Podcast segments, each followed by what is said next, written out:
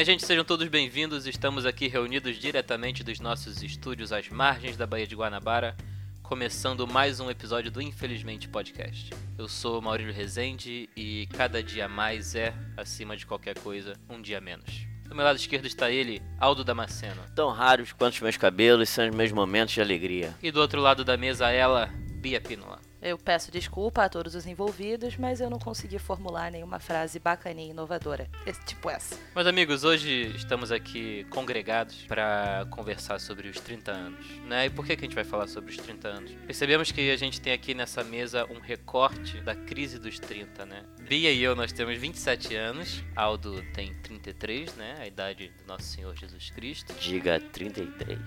Então aqui nesse microcosmo a gente reúne o ponto de vista de duas pessoas que estão se aproximando dessa data e o ponto de vista de alguém que passou dos 30, né? Que aparentemente, pelo que eu posso ver daqui, resistiu meio que satisfatoriamente ao processo, né? Parece que tá bem, parece que respira, constituição física saudável, denota saúde. De certa forma, sim. Então, quando a gente estava conversando sobre gravar esse programa, é, o nosso amigo Aldo ele mostrou pra gente esse artigo do Huffington Post chamado O que a ciência diz sobre ter 30 anos, né? Quem quiser dar uma olhada, o link vai estar aí no post. Tem uma coisa que eu li nesse artigo que eu achei particularmente inquietante e eu queria saber o que, que vocês têm a dizer sobre isso, pra gente começar esse papo tão agradável e espontâneo que a gente tá tendo nesse momento. É, o artigo cita um especialista, porque aparentemente sempre tem que ter um especialista nesses artigos, que afirma que é meio que nos 30 anos que a gente consolida a nossa personalidade. Depois disso, por mais que a gente mude, já não vai ser tanto assim que a gente vai mudar. Isso também traz uma, uma dorzinha no coração para vocês ou, ou vocês estão bem ao pensar que meio que vocês vão ser a mesma coisa dos 30 anos até a morte? Não é a mesma coisa que o cara disse. Se a gente lê a reportagem, ele fala personalidade, né? Eu acho que quando ele fala personalidade, ele quer dizer é, algumas posturas que você sempre teve ao longo de 30 anos, é, algumas atitudes que refletem quem você é e que você tomou ao longo da vida. Você não vai mudar pro extremo oposto depois, do, depois dos 30. É um pouco difícil, né? Eu acho que, assim, ele quer dizer no sentido do oposto da coisa.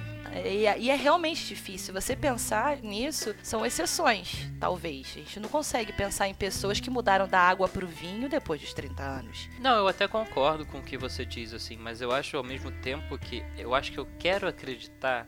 Eu acho que me deixaria um pouco mais. É, aliviado. Aliviado acreditar no oposto, sabe? Acreditar na nossa capacidade de mudar e, e, de evoluir meio que constantemente, independente da nossa idade, sabe? Essa ideia da gente chegar num ponto nos 30 anos e, e meio que estagnar ou se acomodar ponto, se acomodar tanto a ponto das mudanças se tornarem uma coisa cada vez menos comum é, é uma coisa que eu acho meio perturbadora. Bom, eu acredito que há uma mudança gradual, dependendo da sua experiência, né? Dependendo de terapia, dependendo de tudo, né? Um, é, eu não acho que ele fatores. se refere a você não evoluir como, é, com seus valores ou, ou com o que você tem a contribuir. Pode ser que as mudanças significativas aconteçam até os 30. Não que você não possa na, mudar. Na sua personalidade, é. é. Não que você não possa mudar, mas eu acho meio difícil, a não ser que a pessoa escolha ser, sei lá, né, daquele jeito até o fim da vida. Que há uma. Há uma é, uma coisa que a gente presencia muito, né? Sim. São pessoas que, mais ou menos ali nos seus 20 e poucos e tal, elas meio que, que encontram um padrão de comportamento que elas emulam pro resto da existência delas, né? É essa parada que me deixa meio inquietante no nível pessoal mesmo, assim, sabe? É muito difícil você querer mudar, né? Por exemplo, no caso da terapia, o que leva a pessoa à terapia né? É um grande fator, né? De mudança já, vamos dizer assim. Mas tem outros que não querem mudar, né? Por comodidade, por N fatores. É, porque às vezes é mais fácil não mudar, né? É, dá, dá menos trabalho você permanecer naquele Sim. ponto confortável. Ainda mais se você tiver um relativo sucesso pessoal, assim, uma coisa que te deixe confortável com quem você é, assim, eu acho que deve ser cada vez mais difícil mudar com o passar da idade. Hoje em dia eu tenho 27, então eu tô meio que me aproximando dessa data. É, cada dia que passa eu tô mais próximo dessa data. Então eu sempre ouvi as pessoas comentando na internet ou falando a respeito da famosa crise dos 30 anos, né? Aldo está nessa idade, tipo, ele tá no meio, no olho do furacão da crise dos 30 anos. Isso existe na sua vida ou é uma mitologia da cultura popular que não, não se aplica à realidade? Eu quando cheguei perto de fazer 30 mesmo, sai pelos 29. Tive, assim, essa, essa parte de. E confesso que. É porque, assim, é a sociedade, né? A sociedade que te cobra as coisas. né? Não é a crise dos 30 anos, é crise da, do que a sociedade impõe a uma pessoa que tá fazendo 30 anos e, né, e tá passando pelos 30 até chegar aos 40. Comunista. Os 30 até os 40. Então, é complicado, né? Querendo ou não, você se, se, se Ah, submete, porque né? essa pressão vem de todos os lados, né? Sim, sim, É sim. em relação ao emprego, é em relação à família, é em relação a dinheiro, educação, você tem que estar formado, você tem que estar querendo criar uma família. Eu imagino que seja assim, né? Porque afinal de contas, eu tenho 27, sou cobrada por isso desde os 20. Talvez a crise dos 30 seja um pouco pior. É, depende também da cobrança de onde vem, né? Por exemplo, cobrança de família diretamente nunca veio. Mas veio cobrança de meio que de amigos. E a gente, inevitavelmente, a gente tem a mania de se comparar a outras pessoas também, né? É porque você vai vendo os exemplos, né? Eu tava até conversando com o Aldo hoje, fora desse microfone, dizendo pra ele que quando eu tinha 22 anos, eu tava vendo os meus amigos formados, ganhando uma boa grana e aos 22 anos eu tinha acabado de entrar na faculdade, não tinha estágio, não tinha um puto no bolso. E eu lembro que naquela época eu meio que vivi uma crise por eu não ter a menor ideia do que eu tava fazendo com a minha vida e por eu não ter muito essas pequenas garantias que são essas esses checklists sociais que a gente vai vendo enquanto a gente cresce assim, pô, passa uma faculdade bacana, é, arranja um emprego maneiro e tal. Eu não tinha isso naquela época e, e eu realmente lembro de, de noites mal dormidas em que eu ficava pensando obsessivamente é, nos rumos que pessoais que eu ia dar pra minha vida e não tendo nenhuma resposta assim. E com o passar com o passar dos anos isso meio que mudou no sentido de que eu acho que eu vivi uma crise dos 30 é, Antecipada. antecipada nos 20 e agora que eu tenho 27, pra mim eu meio que os meus 27 já são 30. Quando eu fiz 27 anos, pra mim na minha cabeça eu já tenho 30, porque eu acho que essa foi uma forma que eu, que eu encontrei de fazer com que a crise dos 30 não chegue tão forte quando a idade, quando o numeral 3.0 chegar de fato pra mim, sabe? Eu, eu meio que tô tentando preparar o terreno pra isso desde já. Algumas pessoas que eu conheço que têm 30 anos, quando eu digo que eu tenho 27 e que eu já tô me preparando pra crise, elas me desacreditam, né? Falam, ah, pelo amor de Deus, quem dera eu ter 27 anos e tal. Porque afinal de contas são 3 anos de diferença, assim. Mas de fato, pra mim, É, passa rápido, né? É, cara, a coisa, porra, pelo amor de Deus, é, 2018 começou há dois dias atrás e a gente já tá no final de agosto. Eu não dou a mínima pra idade que eu faço. Verdade. Porque eu acho que já tá muito fixo na minha cabeça de que é assim que a vida é, você envelhece. Dane-se, sabe? Até hoje, a idade que eu tenho não me incomodou ao tentar fazer as coisas que eu quero fazer. Muito pelo contrário. Quanto mais eu avanço na idade, mais eu acho que eu sou mais capaz de fazer coisas melhores. Eu acho que eu tenho mais sabedoria, mais experiência. Eu sei que é um papo, parece papo de gente que tem 80 anos. Ai, não, porque eu sou super sábio e tenho 80 anos. Ai, Sim. ok, você tem 80 anos, é sábio. Com 27, me sinto muito mais sábia do que quando eu tinha 17. Eu acho uma coisa boa. E eu acho que aos 30, aos 35, aos 40, pelo menos pra mim, a tendência é melhorar e não regredir. Não, é aquela questão, acho que as grandes conquistas, né? Até mesmo como tá na matéria, né? As grandes conquistas de quem tá fazendo 30 anos, quem vai fazer, são as mudanças a nível de comportamento, né? De pensamento, de uma série de coisas. Porque eu acredito que a pessoa mude até os 30 e sim, mude muita coisa. Eu mudei, eu acredito que eu tenha mudado muita coisa. Eu acho que aos 30 a gente atinge uma maturidade. Ou deveria atingir, pelo menos, né? Sim, é. É, deveria ser o comum, né? Mas pelo menos eu acho que aos 30 a gente chega melhor do que quando tem 20, né? Não, certamente. Pra mim, a, a grande virada dessa faixa etária, assim, nos meus 26 anos, 25, 26 e agora 27, foi junta, justamente pensar um pouco melhor no- na direção que eu quero dar pra mim nos próximos anos, assim. Foi uma coisa que eu nunca, nunca passou pela minha cabeça, eu nunca refleti muito sobre isso. Eu só ia fazendo as coisas, eu só ia vivendo, as coisas só iam acontecendo e, invariavelmente, comecei a- a- a observar o tempo passar e, e olhar pra ele e falar, ok, eu tenho, eu tenho que fazer alguma coisa com isso, né? Eu tenho que dar uma direção pra essa coisa. Porque eu, eu não necessariamente acredito que a vida tem um sentido na amplitude da coisa, né? Que cada um nasceu pra cumprir um grande papel, alguma coisa assim. Blá, blá, blá. A gente vai dando um sentido pra nossa vida é, e é um sentido que vem da gente.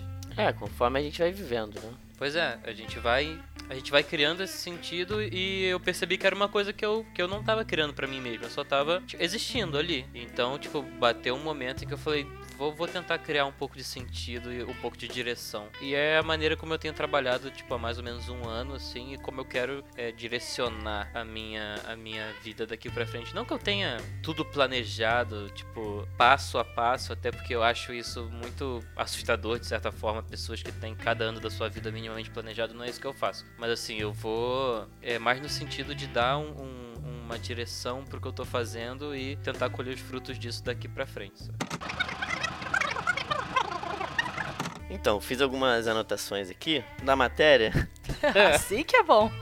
Mostrando que eu sou o único comprometido com Eu este nem li, eu programa. nem li a reportagem. É, que bom, é bom assumir. Acho que a maturidade é quando a gente assume as coisas. Tô chegando lá. Agora sim. Primeiro, 30 anos como liberdade pessoal e financeira. É, não, não, porque posso ter liberdade pessoal, financeira.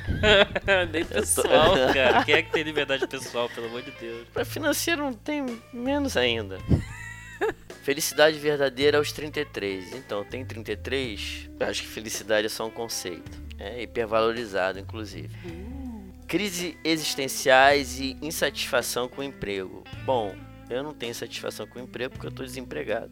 É, agora crises existenciais, sim, sim, eu produzo bastante. É uma, né, se eu vendesse crises existenciais, eu acho que eu estaria, estaria, eu já estaria cumprindo a primeira, primeiro quesito que eu falei, que é a liberdade financeira.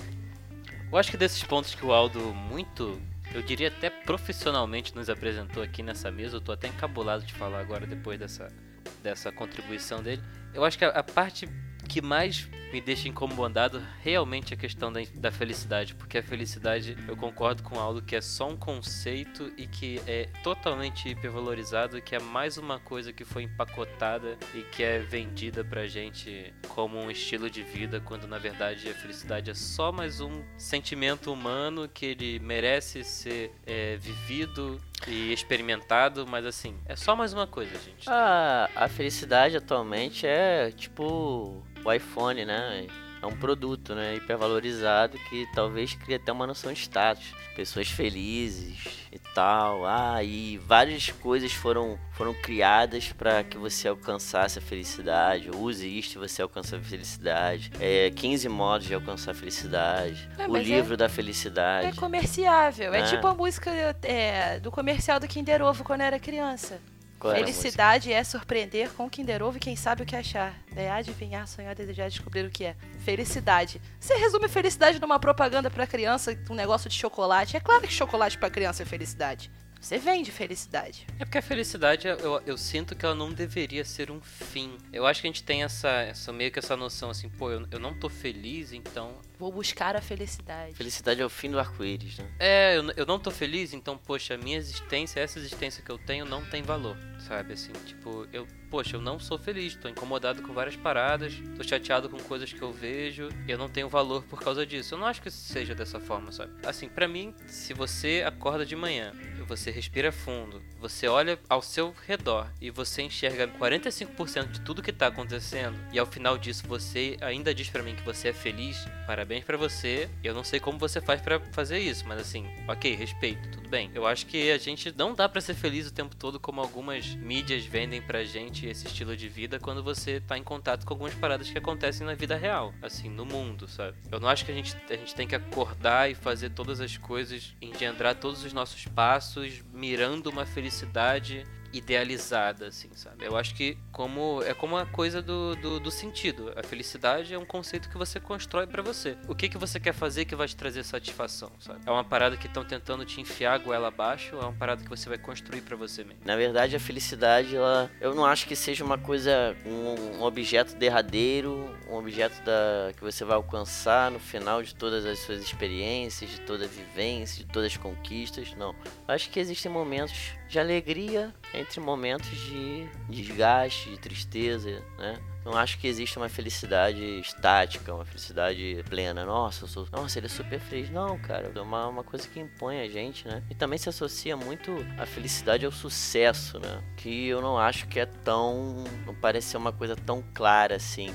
É, por exemplo, você tem que. Você não pode ser comum, tem que ser sempre né, alguém acima da média. Dar o seu melhor, ser proativo, né, dedicado. A sociedade associa muito isso à felicidade. Isso, isso vem muito também na carona dos 30 anos também, que é como se você estivesse chegando ao ápice da sua experiência de vida e só ladeira acima. Pois é, eu lembro até que passando o olho no artigo, bem por alto, porque eu realmente não li muito a fundo, é, eu vi uma citação dizendo que pessoas de, de- que chegam aos 100, aos 100 anos olham pra trás e dizem que os 30 anos foram os anos mais felizes da, da vida delas. E eu pensei, caralho, que merda. Quem chega sabe? aos 100 anos, né? Porque depois dos 30, se você viver até os 100, tem mais 70 anos aí, pô. E você vai passar esses 70 anos olhando pra trás e falando, é, realmente os meus 30 foram do caralho, bicho. Mas agora, hein, tá uma merda, sabe? Pô, pra mim não, não é uma perspectiva de vida que eu acho muito interessante, assim.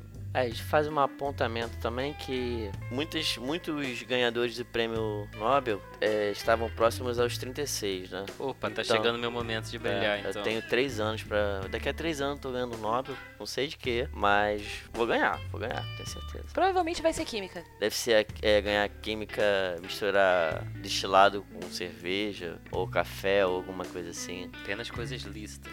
Apenas coisas lícitas. Isso é um podcast lícito, é baseado um na, podcast lícito baseado. ok. na legalidade. Todo mundo, né, de acordo com a nova ordem mundial.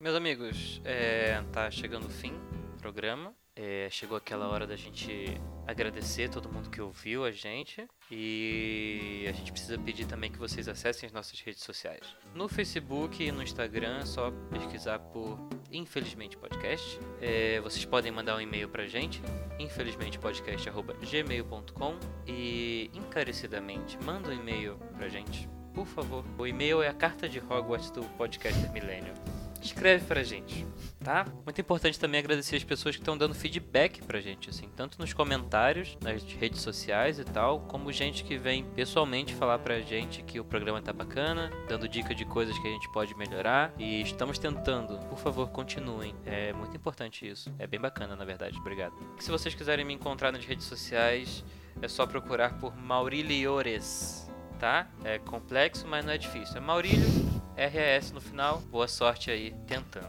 Aldo Damasceno, Bia Pínola, deixo com vocês a palavra. Tem o meu, meu Instagram, pra quem quiser seguir, que é aldo.damasceno. E tem o meu Twitter, que é verso e anverso. Que é. Pelo menos o Super meu não é, pelo menos o meu não é, é o- não é o arroba mais difícil. agora. Mas o meu é arroba verso underline e underline anverso. Quem quiser, segue lá. E tem o meu Medium também, pra quem quiser seguir, que é arroba Aldo Damasceno. Eu vou divulgar Instagram e Facebook e tudo tem a mesma coisa, é o mesmo conteúdo, tudo na normalidade, apenas Beatriz Pínola, que é um nome bem fácil pra todo mundo seguir. Não é Beatriz, Beatriz Pínola. Acho que é o mais complicado dos dois, na verdade. Beatriz Pínola em todas as redes sociais, inclusive no Medium também, onde eu escrevo coisinhas bacanas, talvez não muito felizes, em contraponto ao, ao, ao final do programa, mas ah, gente, eu também tenho um Medium. Eu quase não escrevo lá, mas tem um texto muito bom sobre o Linkin Park. Quem quiser ler, é só acessar. Muito bacana. É isso? Beijo, gente. Até a próxima semana. Tchau, tchau. Beijo! até a próxima vez.